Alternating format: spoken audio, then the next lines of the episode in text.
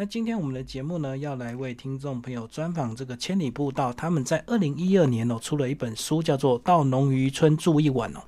那这本书呢，是这个延续他们在二零一一年出了这个千里步道环岛慢行系列的这个下一本书。因为当初呢，他们在第一本这个千里步道环岛慢行哦，因为介绍全台湾非常多的一个路线哦，那可能考量到有一些人可能这个啊路线太多，看了这个头昏眼花，那个没有办法深入到各点去做一个详细的一个认识，所以他们在隔年呢，二零一二年，他们出版这个到农渔村住一晚，主要是鼓励大家做一个慢速定点深入的一个旅。行，所以他们精选台湾九个这个农渔村来做深度的一个介绍。那这本书一样是由新自然主义出版哦。那我们今天非常要高兴邀请到这个呃千里步道的这个执行长周胜兴来到我们的节目现场。那这本书呢，他们总共是有六位的作者，那其实都是千里步道相关的工作人员呐。那我们非常高兴邀请到这个执行长来到我们节目现场，为大家介绍这个千里步道二到农渔村住一晚。爱知新账号啊，金明主持人好，还有听众朋友们大家好，很高兴又来。跟大家分享我们曾经出版的好书，虽然这是五年前，但是呢，它是一本畅销书的。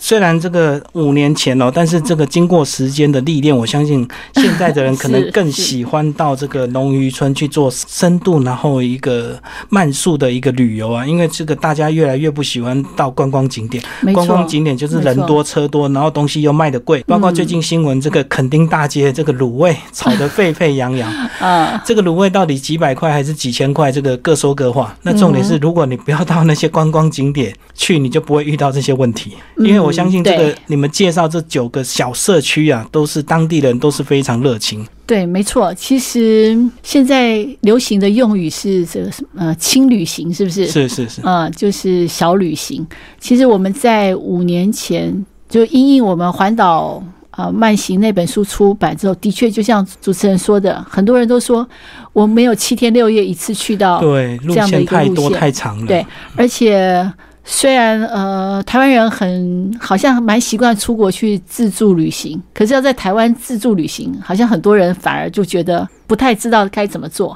他们可能就觉得没感觉。那其实真正没感觉的理由，是因为你不懂这背后的故事。是是，所以那时候我们就当然也义不容辞。为什么是当时工六个工作人员联手来写？主要就是因为我们在串联路网的时候，真的是第一手，或者说啊第一批去到我们介绍的这些地方。那这些地方也不是荒漠，其实他们已经有人在地方上很努力的。来耕耘，甚至想要把他们在地的特色让更多人知道。嗯，所以他们其实已经有一些基础。所以当时我们在选这几个点的时候是有考虑，这九个点，就是他如果是完全都还没有开始，你要去吃什么、看什么、住什么。啊，听什么故事？就算那个地方你一去就觉得哇很迷人很有特色，但是如果现场没有这样的资源，我们也不敢贸然去做，因为我们介绍以后大家去了，结果你找不到任何啊当地的这些资料或者人可以来协助你认识当当地的故事，这样也没有用。所以我们当时在选这九个点的时候，是社区里已经基本上已经准备着。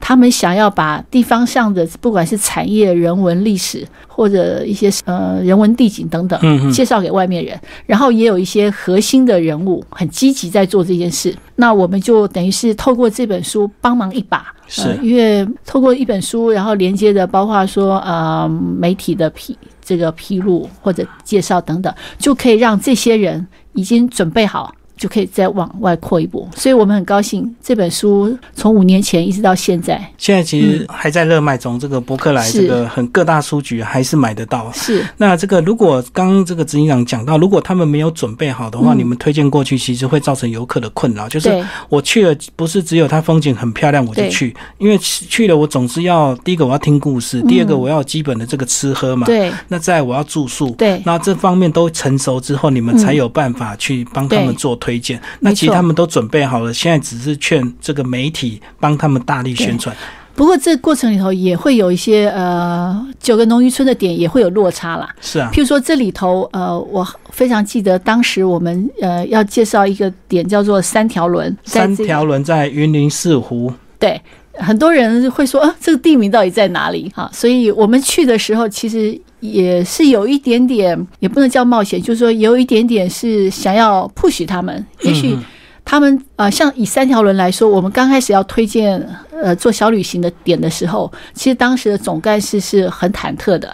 他告诉我们说，如果你们来这边只是来个半天啊，好来这边逛逛啊，然后我帮你们做导览解说，这都没有问题。可是如果你们要住在这里，是啊然后是两天一夜，而且我们的小旅行还强调一个，就是可以跟在地的生活连接。嗯嗯，绝对不是一个外面的人，就像观光客一样，就就像空降部队住进来，然后哦嗯体验一下，然后就走。所以我们很希望是他们跟这个地方有连接。那刚刚讲到吃这件事，其实是民以食为天嘛，所以我们在做这九个呃社区的时候，不只是出书，我们其实是搭配一些小旅行的实际活动。嗯嗯，啊，透过出书也把小旅行的实际流程带进去，所以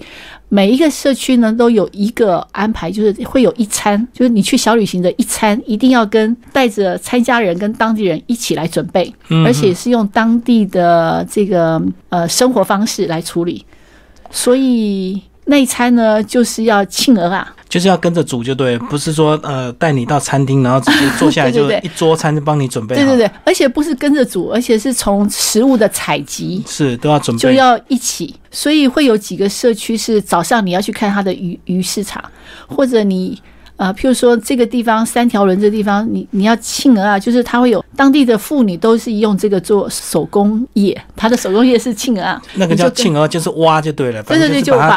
挖对对对，，所以他们当时是每个人都分分配一个他们的小工具，然后当时呢，总干事是说，你这个下午，譬如说一个小时，你可以挖出多少鹅啊？那晚上呢，你就可以用那些鹅啊来煮你喜欢吃的东西，哦，就吃多少就对，对，鹅啊煎啊，或者什么鹅啊汤啊、炒米粉啊，什么反正都可以用那个来做，大家就觉得很好，那我一定要弄很多啊。就后来大家才发现它好难，因为你不是把鹅啊弄破，就是你根本挖不出来。嗯嗯嗯嗯，然后那当地的妇女其实每个人做这些事都是会手会非常的，就是伤害会很大。就是他们虽然天天在做，他们手可能都已经很粗了，对可是还是会受伤，所以就知道那个鹅啊其实很利。那如果是我们这个都市人去，当然是伤的更厉害。对，而且书中有提到这个，你挖了一整晚满满的，工资二十块钱，对但是现在应该有涨有涨一点，但是可以比较出来，就是说它真的是很辛苦的。对，因为机器无法取代，就一定要人工。，当然也不是每个地方都那么辛苦啦。譬如说我们去花莲的太巴郎，那那是阿美族，平地阿美族，所以他们跟社区连接的那个晚餐，就是从有些人去池塘抓鱼，有人是去挖竹笋，有人去采。那个就是跟着去采野菜，有人是抓鸡来做汤阿给，然后有人生火，所以每个人都可以做到不同事。然后最后呢，就是有一餐的半露天的阿美族的这个晚宴，就会在你的面前。所以这个小旅行其实是把这个食衣住行娱乐各个面向可以把它统整，然后也透过这个游程的安排，让社区呢能够再次的凝聚共识，嗯嗯，然后一起来出力，把社区特色呈现给外面去到那边做小旅行。对，所以当初这个为了配合这个书，你们有嗯实际规划活动让大家来参加。那现在这个五年过去了，虽然这个活动没有举办，但是我相信这个书还是这个资料还是很新，因为才五年而已。嗯，这个当地的很多这个建设，我相信只会越来越好，对不对？是我们当时在出这本书的时候的想法，就是我们把这些资源透过非常公开透明，而且几乎是随手可取得的方式，所以这个小旅行的书里头都会附着，譬如说你去当地如果要听导览解说，你可以找谁。对，联络哪个协对，会这样？或者你要住要吃什么特色的风味餐，你可以到哪哪些地方？然后你有什么要看什么故事，你当然可以先看这本书来做入手。那呃，五年前推出这本书的时候，它是伴随着一系列的活动。是当然，那个活动是有一一年，因为有企业赞助，所以一年结束后，它当然就没有继续。但社区也因为这一系列的这个协作的过程，所以他们呃有些已经做的几乎已经是每个礼拜都有。变常态了，他们自己能办。对嗯，过去可能这个游程只能养社区两个年轻人，可能现在社区有些地方已经可以养到七八个年轻人回乡去工作。嗯嗯，这些都是我觉得透过一本书以及参与这个游程的各地方的朋友，所以我们常说生态旅游其实是一种公益的旅行，就是你不只是去享受资源，去体验不同的这些文化或者这个游程的喜悦，那你同时也带动了一个社区的永续的发展。而且我相信这九个社区，他们应该也有他们自己的宣传之道，就是说，对即使他们不跟你们合作，可是他们已经有一一套这样两天一夜的一个嗯模式，甚至三天两夜。是，所以其实他们可以透过现在网络这么方便，也许他们自己成立粉丝页，对。就能够在上面去找客人。那你想要，你就配合他们时间参加这样。像我知道的嘉义布袋，我们里头介绍嘉义布袋布袋嘴文史工作室，那个时候他们刚发展这个老盐工说盐田的故事。哦，还要喝什么盐工茶是吧？对对对对所以那是咸的吗？对啊！而且你加盐的茶。嗯那个茶呃，因为它就会采这个盐田旁边的这些呃草本植物 哦，它本身就是因为盐分很足。哦，嗯，所以它其实，在盐工以前有还有盐业的时候，他们是补充身体水分很重要的一个快速补充。就是以前没有，可能还没有舒跑这种东西，所以他们就是有点像补充电解质这样。对，而且它是一个对啊，来自于盐田，就是土生土长的那个草本植物，所以大家去那里做体验的时候，当然也要喝喝以前的盐工喝的这些是是饮料。那我还记得我们会去跟着盐田的。员工来去，譬如说，呃，收集这个盐花，就是因为它已经结晶了，上面薄薄的一层，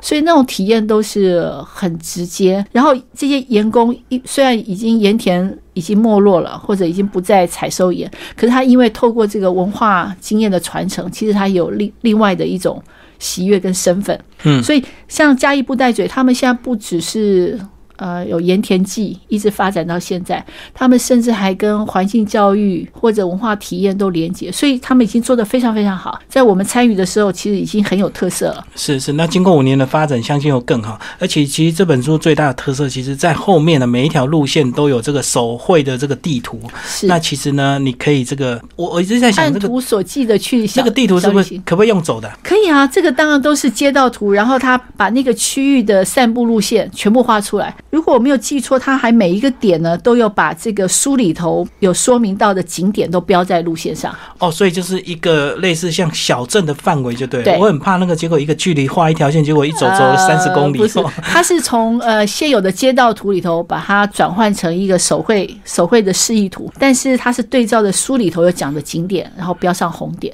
所以它基本上是可利用的工具。对，那现在又有这个网络的帮助啊，其哦实，可能那更不用担心。有更多的这个新的景点又会加上去，所以能够走的这个范围或者是嗯。就有更多的这个体验的乐趣，这样子。我记得这几年中间还有有趣的事，就常常会有各地的读者，那有些人他们真的会打电话来告诉我们说：“哎，你们在金山，我因为我们介介绍过新北金山，你们在金山建议的那个点，可是现在电话打去不通了。”变空号或者是改号，对不对？我们就说啊，这是真的，因为我们知道那个那个协会，他们的确换了一个呃基地，所以也常常会有读者来反映这个。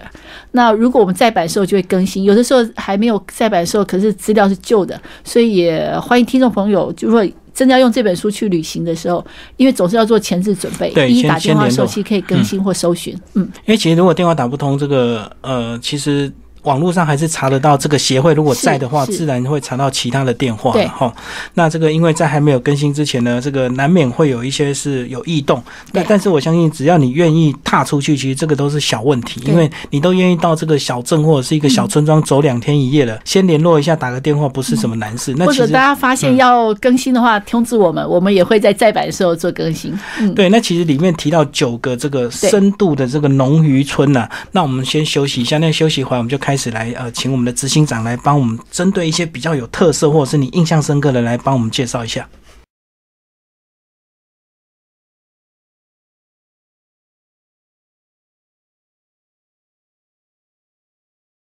欢迎回到节目现场，这里是汉声广播电台，我是节目主持人金明。那今天我们节目呢，要来为听众朋友介绍这个新自然主义，他们在二零一二年哦，配合这个千里步道协会出版的一本书，叫做《到农渔村住一晚，慢速定点深入环岛路线的九个小宇宙，就是九个农渔村呢做深入的一个报道。那其实里面也提供非常详细的这个地图啊、联络电话，或者是你到当地要找谁，那你想听什么故事都有在书中有做一个介绍。那今天我们邀请到这个呃千里步道协会的这个执行长，也是作者之一哦，周胜兴来到我们的现场，帮我们介绍这本书。嗨，执行长好。哎，基明好，还有听众朋友们好。那接下来呢是就嗯呃听众朋友可能会很期待这个九个精选全台湾这个 农渔村，一定是非常精华的地方 是，来帮我们介绍一下。本来基明是说让我介绍其中最印象深刻，可是我每一个都印象深刻，所以我就为大家呃每一个都介绍顺。一遍，好，让大家知道说是这书里介绍哪九个。那如果听众朋友特别有兴趣，也许可以去找书来，或者实地就去走走看。那我们就顺时针来看好了。好我们从宜兰开始，在书里头我们介绍第一个点就是宜兰圆山的内城。其实现在它已经是一个很受欢迎的呃地方，它最著名的就是会。做这个农事的体验，嗯尤其是坐上这个铁牛的里亚卡的这个由这个耕耘机改装而成的这个社区游园车。是是是，里亚卡这个名字很特别。嗯，呃，如果有做过农的，以前这个在农田里头常会看到这个里亚卡，这在在田里头。那他们因为现在这些呃有些老农已经年年纪比较大，那他们其实就也不叫改行，而是把他们过去在这个农村里头做过的这个农村的生活呢，来还有社区的农村的一些景点来跟大家介绍。那走路他们觉得对客人太辛苦了，所以就开这个里亚卡，这个大概一个里亚卡后面有这个有点像我们的电动三轮车的感觉。是是。大概可以坐六到八个，如果挤到十个，可能有点挤了。哦那他们就每一车呢，就有一个呃。当地的老农就开着这个他以前耕田的这个车，然后就一路讲故事给你听。这里是哪里啊、这是谁的田？然后以前是怎么样？他就一路讲故事。那每个人的故事版本就会不一样。是是，因为他自己在这个地方生活经验不一样。然后我们那时候还会，譬如说沿途走着走着，可能到一棵这个已经系上红绳子的大榕树底下啊，然后听听那里的故事，然后可能到水边，他会告诉你这里水晶的水很干净，就让你下车，然后把脚泡在那个涌泉的水里水郡里头。那当时我们也跟在那边的一些新农，就是从可能从台北过去的半农半 S 这些新的农夫，有一些体验，就夏天就看那个季节去收成或者去播种，做这样的体验。所以这个农村大概就是用这样的方式来做合作。而且那个里亚卡应该他们自己也会每一台车都会布置的非常的这个对特别，对不对？有些很像那个嗯迎亲的迎花枝招展，对对对，很像那个迎新娘的那种，还挂上红红色的那种蕾丝。好，反正每每个样子不一样。这个每个人都可以装扮自己的车啦，然后每个人都有自己的故事，然后你坐到哪一台，这个这个运气都不一样。这个对每，对但是我相信每个人的故事都很精彩，因为毕竟在他们在这边务农一辈子啊、对不然他们也不会买这种铁牛的，对不对？对。嗯，不过当时我自己觉得，就是一个农村的发展，真的要留更多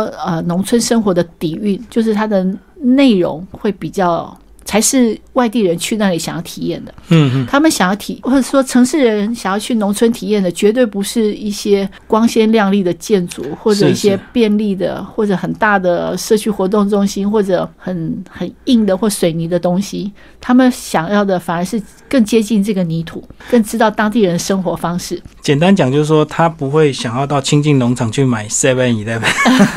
他是要到乡村里面的小杂货店，那才有感觉。或者当地的一些风味的点点心或什么，它是可以很容易取得。所以在这个过程中，我们会不断跟社区讲，其实嗯，如果有一些经费是应该来发展这种跟在地特色连接的这些啊、有风味的，不管是伴手礼啊，或者包括吃的啊，或者点心等等，甚至 DIY 实作，因为我们也希望说，这些去到那里的人，刚刚讲不只是去享受，嗯嗯，而且是可以真的做一点事，所以有参与感，而不是坐上来都是人家帮你上菜。那你这样子吃了吃了老半天，你也不知道这个东西到底怎么煮，怎么怎么去采摘过来，对对对，怎么料理。所以我记得那时候办这小旅行，呃，参加人是要下田去的，嗯，是要脱了鞋袜下去。自己的饭自己煮就对了，然后还要自己采，不然你就没饭吃。呃，这样讲好像有点辛苦，对不对？不过这就是旅行嘛，另外一种旅行。对，就是付出一点劳动，然后得到一些那个收获，那吃起来更对会更扎实哦。这个是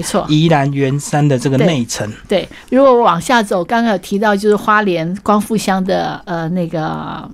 太巴朗。是，那光复乡其实过去大家比较熟悉的，可能就光复糖厂跟这个马太安湿地。对，好可是，在比较靠近海岸山脉，也就是台九线的另外一侧，靠海岸山脉的内陆，其实有另外一个平地的阿美族的聚落，就是我们书里头介绍这个泰巴朗，其实它也非常非常有特色。好，譬如说他们有社区部落的这个博物馆，嗯把所有的阿美族的这种传统家屋等比例的缩小，然后做成模型。哦哈，嗯，譬如说它是用竹子做，它用竹子做；用木头做就用木头，等比例缩小就放在他们的社区博物馆里。那他们因为木雕很厉害，所以不管学校或者社区的角落，你处处就看他木雕作品。嗯所以去的人就会觉得哇，他们甚至有呃千里步道的第一个，其实也是我们唯一一个木匾，上面刻着千里步道，有点像我们的招牌，嗯，就是在这个太巴郎定刻的，嗯就是他们他们的木雕的呃手工艺是非常好的。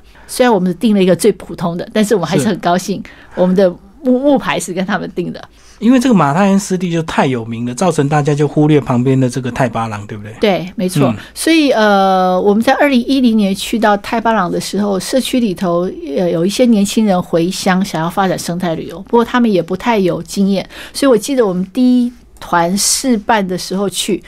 呃，他们很不会卖自己的东西，但明明是很好的东西。譬如说，他们那里有这个红糯米做的小米酒，嗯，很有特色。那可是他们就很害羞卖，所以人家都走了。他东西还没有拿出来，所以我们也会鼓励他说，其实他们不一定是以做生意的方式，而是推荐他们在地的特色，然后他们怎么样手工制作。所以我们在那里的一顿饭呢，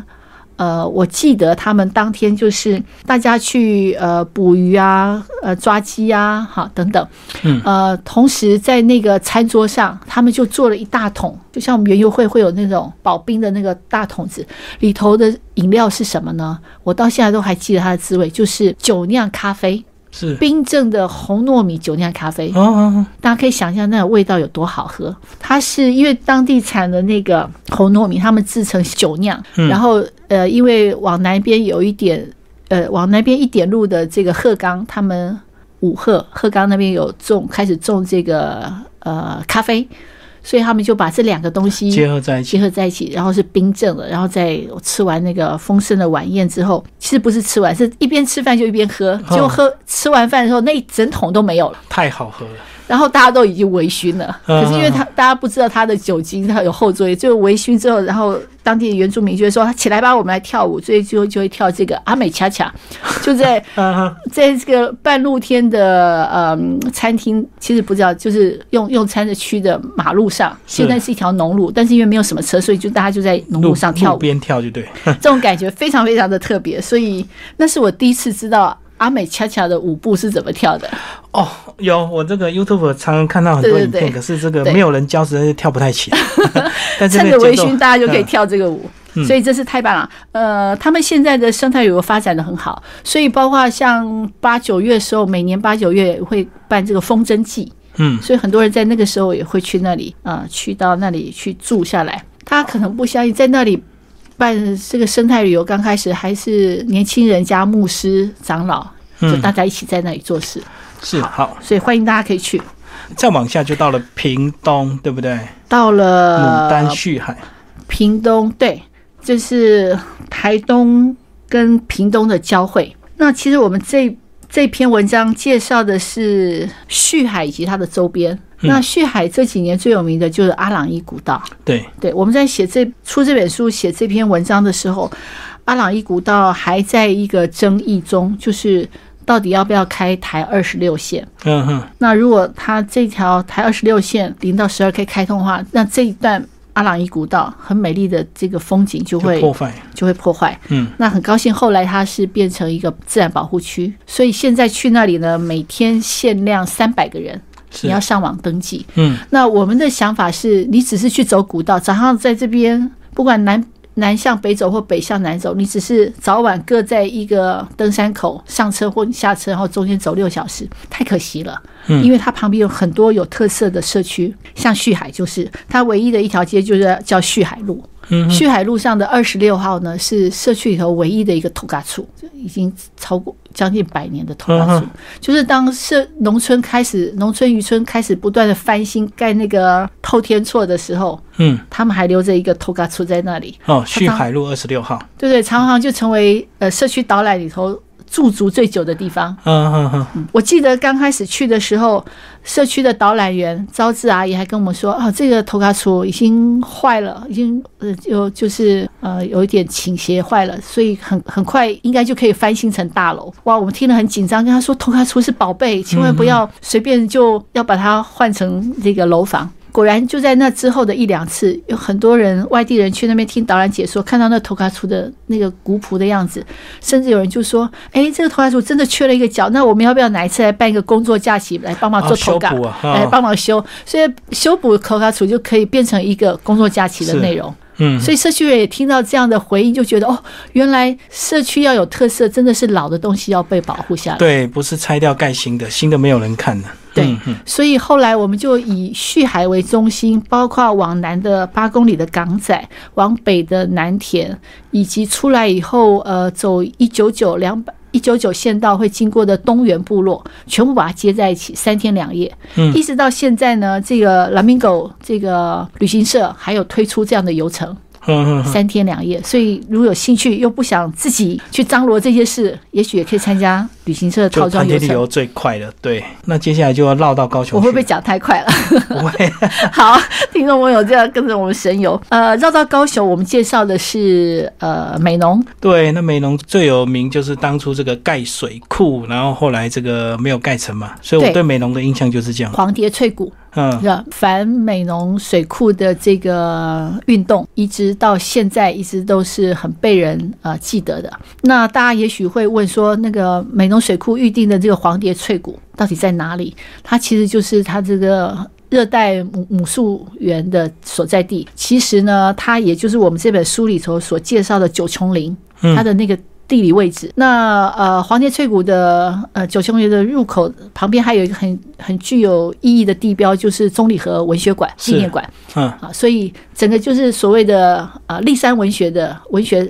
地景的场景所在。所以我们我们这本书介绍九琼林，其实介绍不只是应该说不是介绍这个大美浓，而是美浓里头的一个小地方，叫做九琼林。对，那黄蝶翠谷为什么会聚集这么多黄蝶？书中有介绍说是因为铁刀木的关系。对，为什么会种铁刀木？铁刀木功能是什么？听说在那个时候，日本人在这边就种了很多热带植物的一些，所以它叫母母树园，就是有一些物种就在这里。可能是这里的地理环境，包括他们那时候要，其实是用一种像植物园的概念，把这个母树园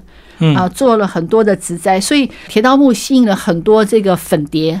来到这里。所以呃，书里头应该有一张照片，就是整个。那个地上，在黄蝶翠谷那个那个粉蝶大发的时候，嗯嗯，你就看到整个谷地里就非常非常。那现在如果大家去到黄蝶翠谷，也呃，应该是林务局他们已经有规划了几条动线，嗯，你其实可以环着山走一圈。哦，这样子又不又不会打扰到黄蝶的生态，又能够欣赏这个黄蝶翠谷的美景。这样对黄黄蝶的生态，它其实是有季节性的。那大大部分的时候，你其实可以去那边呃。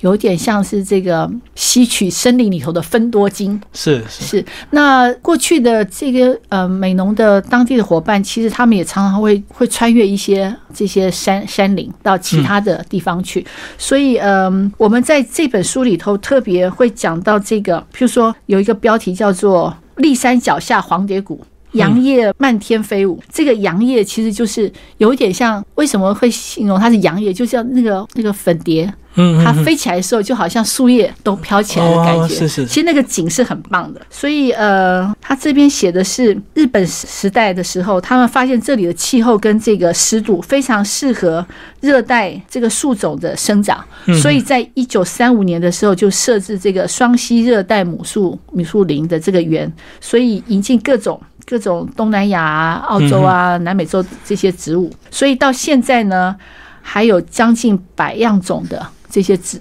植物是嗯好，所以大家去到呃美浓的九重林，我记得我们那时候的活动是去这个干净的水边采这个叫做野莲，现在这个快炒店很很有名的一个呃水莲嘛，水莲对对。那时候，因为他们都是野生的哦，就干净的水莲。那时候大家就去采，呃，应该说去拔，其实它就在水边一拿就就。嗯，而且很好吃啊。对，而且我们是现场就把它剁碎了做水饺，所以你可以想想，就在呃社社区里头，大家一起包水饺的那种感觉。然后取呃取的就是那个，诶是叫水莲，应该没错。那是我第一次吃到这样的野菜，而且就在路边，呃他们就强调说那是一个干净的水就会自己长。水生植物就对，嗯，没错。好，希望大家有机会的时候可以去去尝一尝。我们叫它野莲，没错。嗯对啊，嗯就是现在大家去快炒店可以吃到的那个，是是是。像，一一根一根像细细韭菜一样，长长的，对对。对，很细长，这样圆形的，嗯，对，我记得我们在办小旅行的时候，还可以因为季节，譬如说它收耕的稻田里头，我们做帮农家做，就是把那个干的稻杆把它捆在一起。哦，要立稻杆，对对对。而且那个有诀窍的，嗯，对，刚开始那个那那里的阿公们就在旁边看我们在干嘛，但是他们后来看不下去，他觉得这些外来的人要绑这个稻杆，绑得乱七八糟的，到时候他们都叠不起来，最后他们就下田来教大家。嗯，其实你不要看那小小的动作，就是怎么样一捆稻草可以很快的绑起来，然后就可以落得很好。是这都需要技术，所以真的农村有农村的智慧。然后往上就会到嘉义嘉义布袋了，布袋嘴，刚刚讲了一些啊，嗯就是盐田体验。所以我们那次呢，在社区里头不仅去体验盐的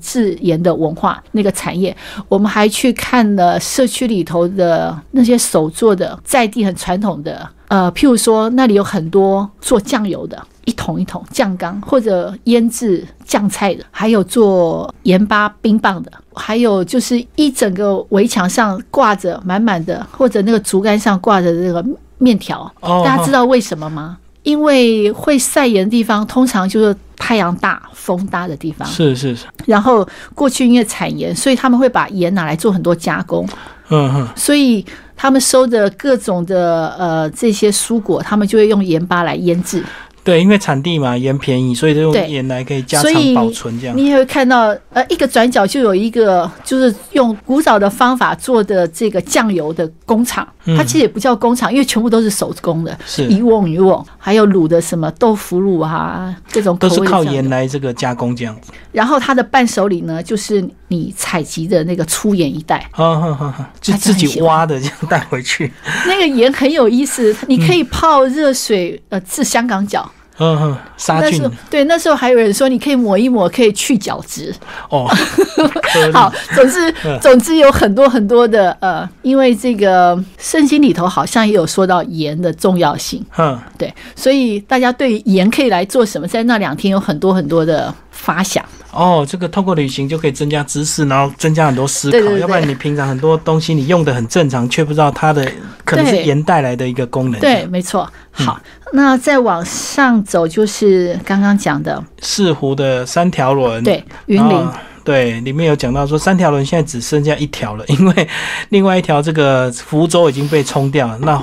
靠内陆的那一条已经变房子，只剩下中间那一条。对，但是旧地名还是叫三条轮讲。对，那里头就会谈什么叫轮，哈，嗯就是那个沙洲。那我们去的这个三条轮呢，呃，是位在四湖。那很多人不知道四湖在哪里，所以我们常会跟大家说，其实大家比较知道是麦寮，对不对？对，麦寮是在浊水溪出海口的南端。那他们当地人有一种简称，背地理的时候简称叫做麦台四口。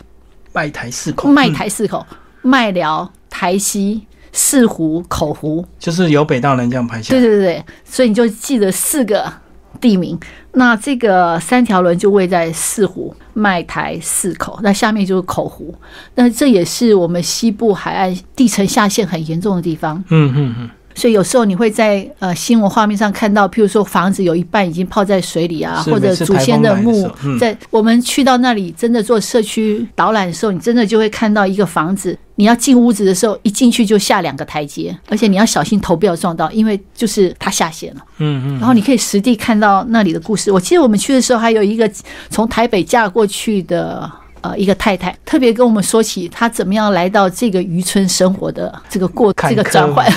她说她晚上刚嫁过去的时候，晚上不敢睡觉，因为呢，整个窗户就不断有海风这样哦，然后乒乓给我这样，对对对对，她以嗯为要刮台风了，可是是每天晚上就风很大。呼呼叫，嗯对，虽然她把窗户都关很紧，可是风还会从门窗不断的进来。她说，光适应那个海风在晚上睡觉的时候不断的这样子嗯，吹过这个门窗的边进到屋子，他就不知道适应了多久。其实这样的故事呢，你真的是只有去到当地跟他们坐下来聊天的时候，你才会听到。嗯嗯，好，就一个很萧瑟的一个小渔村，是，但是大家可能不知道，他们是台湾第一个应该说呃海水浴场所在的地方。当然，这个海水浴场已经不在了。呃，很久以前了，在那个日本时代，北一女要做户外的这个校外教学，呃，也不那时候应该不叫校外教学，他他们会去到那那个地方去玩。不过我们后来到现场看，那个沙滩已经变成一个大的水泥池，嗯嗯，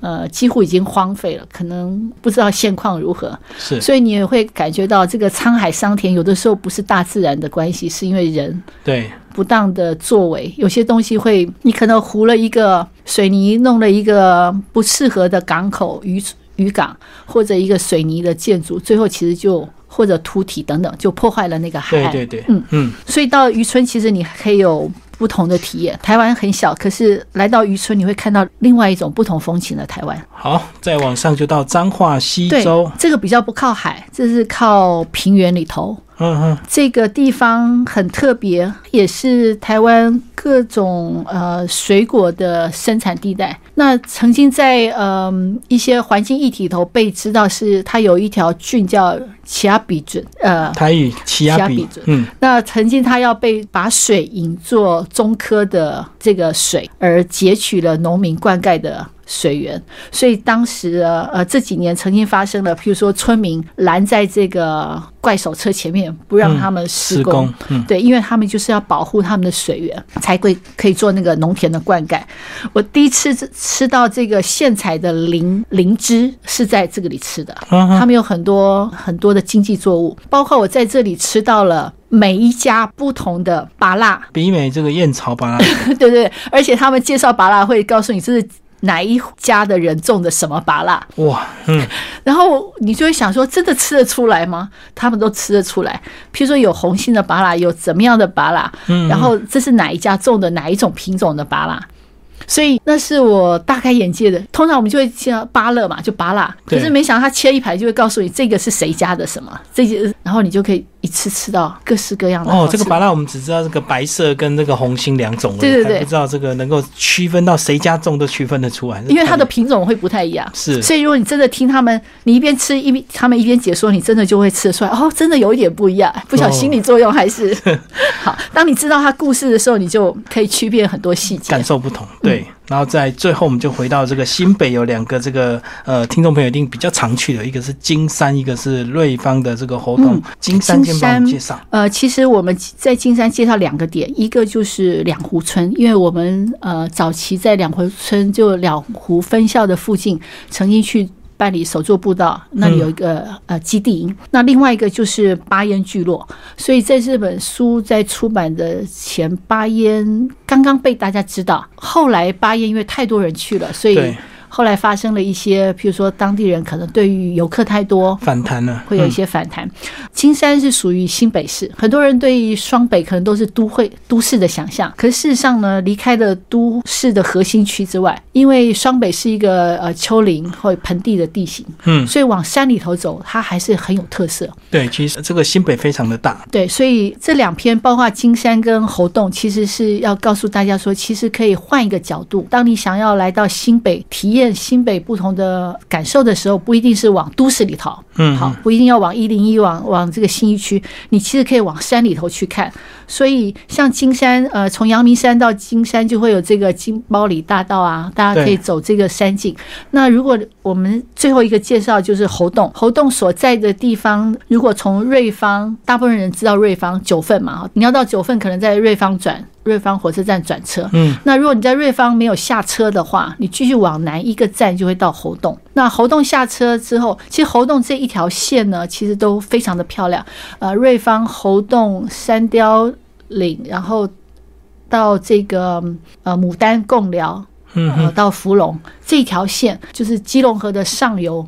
那不仅会有湖穴，还有我们长期关注的这个淡蓝古道的路网群，都在那个地方。那现在讲到猴洞，它甚至是煤矿博物园区的一个生态博物馆的概念。很多人去猴洞只是看猫，真的太可惜了啊！只拍猫呃，结果回家还是呃相片镜头里头全部都是猫，所以我我们这篇的文章才特别介绍这个标题叫做“拜访猴洞的九十九种玩法”，就是告诉你说，你去到一个地方，你不要非常偏执的只看到一种元素。其实任何一个地方，它如果很有特色的话，它常常是伴随着多面向的东西。譬如说，在猴洞，你可以看到湖穴地形，你可以看到台湾的这个山丘陵山脉，呃，古道系统、煤矿的这个发展史。等等都很有意思，绝对不是只有猫而已，所以我们才会希望让很多在地的文史工作室对于这件事情的发生，他们都觉得很扼腕。你看，光想猴洞，它至少。它是猴子吧？对啊，怎么怎么会变成猫村？好，那猴洞的地名是怎么来，以及当地的文史工作是怎么样子去来介绍？譬如说煤矿对他们来说是很重要。那煤矿在这里的发展，或者呢这些古道带领他们的先民走向哪些地方，都是很多很多故事。所以当时很多人去到猴洞，下了火车大概就方圆一百公尺内，因为懒得走了。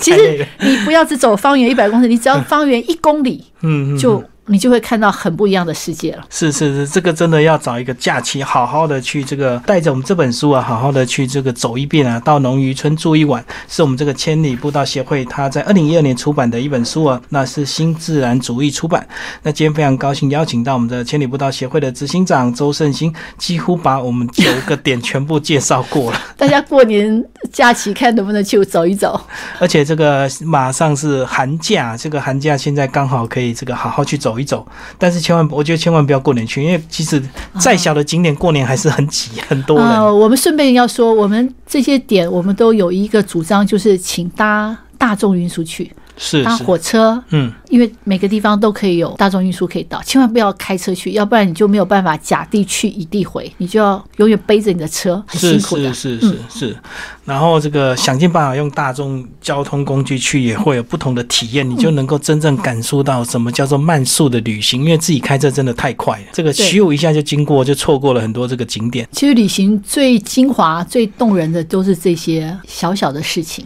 如果你车子直接开到一个五星级饭店、一个大餐厅，吃完就走。起床就离开，你其实跟那个地方，跟你去到任何另外一个餐厅跟饭店都是一样。对啊，而且你想想看，如果你开车，你一定会手机用 Google 导航，所以你只要 Google 导航，你根本就不用问了，你就不不会跟当地人接触比较好，直接带你就直接到终点了，你根本不会去跟当地人有接接触。是，嗯，好，非常谢谢我们的执行长为我们介绍这个到农渔村住一晚，呃，新自然主义出版，谢谢。